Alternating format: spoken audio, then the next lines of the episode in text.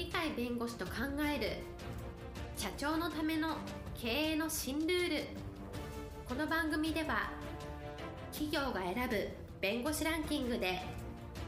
税務部門1位に輝き70冊以上の本を出版し多くの経営者を支えてきた鳥飼重勝が社長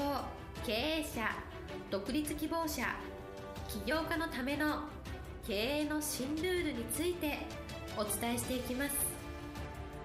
それでは今回の番組をお楽しみください。皆さんこんにちは。お元気でしょうか？元気がすべての源です。鳥海です。はいパラリーガルの高瀬です。今日のテーマは大ピンチを大チャンスに変える魔法の言葉というのかミッキーマウスだったら魔法の杖と言いますがそういう大ピンチを大チャンスに変える魔法の杖みたいな話を今日はさせていただきたいと思います。はい今日のテーマ大ピンチを大チャンスに変える魔法の杖ですね。はい。今の新型コロナの影響だいぶ大きいので、はい。打撃を大きく受けてる方大変いろんな方で多いと思いますけれどもこれからもずっと続くわけではなくてそこを乗り越えて逆にそういうところで学んだこととか体験したことそこを生かしてピンチをチャンスに変えるということがこれから必要じゃないかと思うんですがただそのピンチをチャンスに変えるってじゃあなんで変えるのかっていうとやっぱり人間ですから自分の心の持ち方が一番重要であることは確かなんですが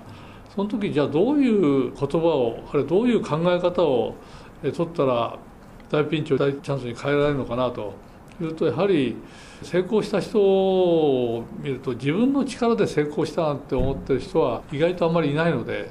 なんとなくね自分は運がいいねと。なんか知らないんだけどうまくいくんだねと。いうような形で運がいいなと思ってる人は意外と成功者の中に多いんじゃないかと。統計の数字はないんですけどおそらく成功者の統計を取ったら自分が運がいいと思いますかどうかっていうとおそらく運がいいっていうのが圧倒的だろうと思います。それに対してうまくいってない人はやっぱり運が悪いと思ってますから良くない人生あるんですこういう話に極めて単純なんですけどしたがって魔法の杖ってそんな難しいことじゃなくて自分は運がいいかな悪いかなと。そうするとどういうことが大事かっていうと普通の人だったらこれは運が悪いなと思う。だけど成功するような人はいやこれは運がいいんだと。例えば宝くじ買いますね。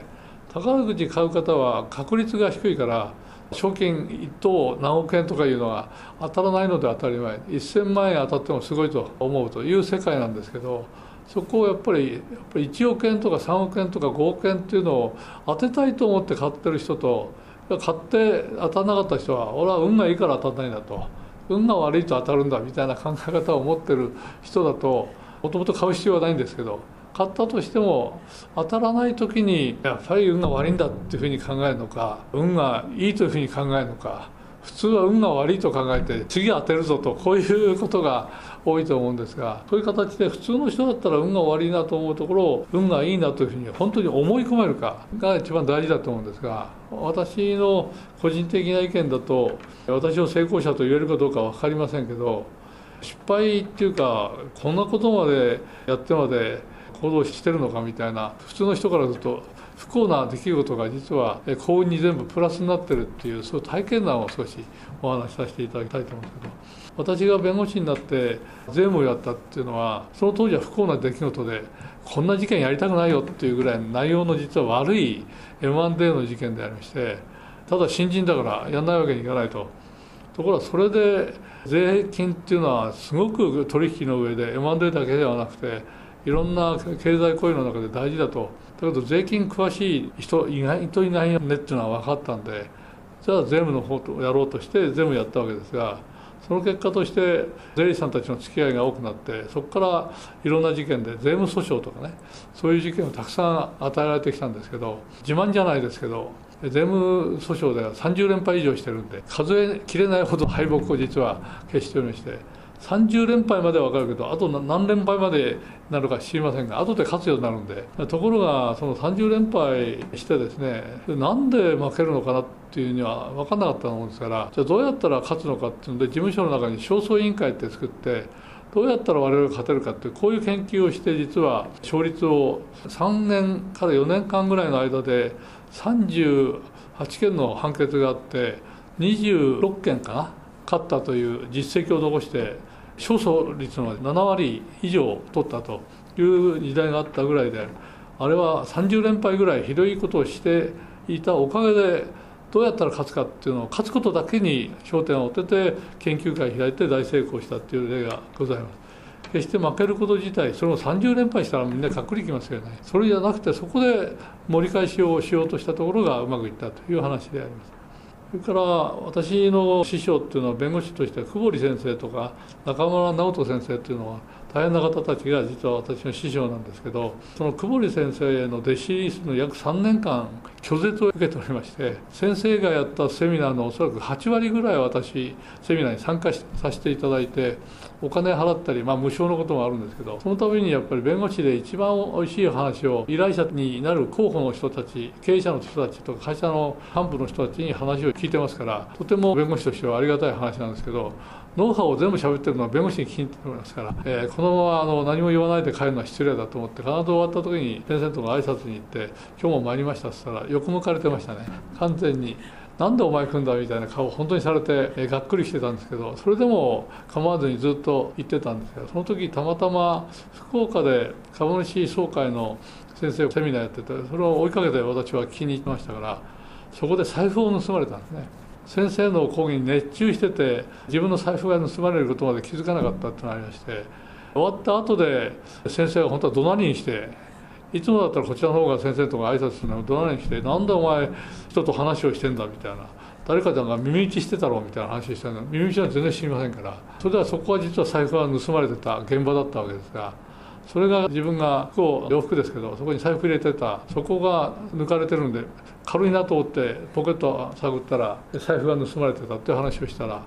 そこから先生は態度が急に変わりましてですね弟子の一人にそこが原因でなったということがございまして3年拒絶されて財布を盗まれてよかったという財布を盗まれること自体は悲しいことですけどこれが大チャンスに転換をしましてですね先生の弟子入りしたので会社法でも有名な弁護士になれるというそういうきっかけを実は作らせていただきました。それからその先生との関係でもう一つ言うと神戸大震災があった時に障子ホームというところは私が講師として的確かどうかをテストしたいっていうのがあってそこでテストに合格すると上場企業の人たちがたくさん集まるセミナーがほとんど障子ホームでしたからそこの講師の一人が久保先生であり中村先生だったんですけどそこの講師になれるかどうかっていうので与えられた課題がですね神戸大震災の後で会社関係でいろんな問題があったらどうやって対処するんだっていうそこのセミナーしてくれって言われたんですね。それでセミナーの担当部長がいていろんな先生にお願いしたんで全部拒絶されたんだけどあんたやるかいって言われてもうあの誰がやろうとあのやる前とか関係なしにやれること自体がもうありがたいと思ったんで喜んでやらせていただきましたけどところが何喋っていいか分かんない。その時に実は久保先生の弟子になってましたから先生のとこ行って何やったらいいんですかねって言ったら先生も分かんないけどうちの事務所では大企業では神戸に本社とか支社のあるところでやっぱり問題が起きてていろんな相談を受けてるからこういうのがいくつかあるよっていうのを例を実は教えてもらいました。実はそれを手がかりに講義をしたら評判が良くてそれ以来実は障子ホームの会社法専門のセミナーをやらせていただいて知名度が上がったというようなことがございましてことほど最後に実は失敗のところ拒絶のところそれが実は全ていい方向に大チャンスに変わるという転換をしてくれましたのでそういう意味ではピンチはチャンスというか大体そういう発想を私自身持ってましたので30連敗はへこたりませんからそれから人ができないって言ったらやりますよっていうそういうところが実はある意味ではうまくいった原因ではないかと。その背景には何があるかと。なんとかなるんじゃないかねと。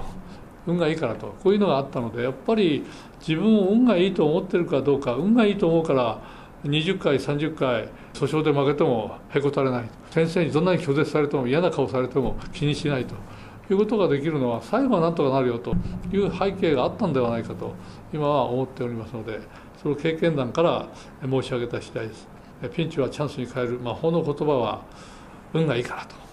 こういうことだと思います。はい、えー、今日のテーマ大ピンチを大チャンスに変える。魔法の言葉でした。今日も元気な一日をお過ごしください。はい。ありがとうございます。本日の番組はいかがでしたか？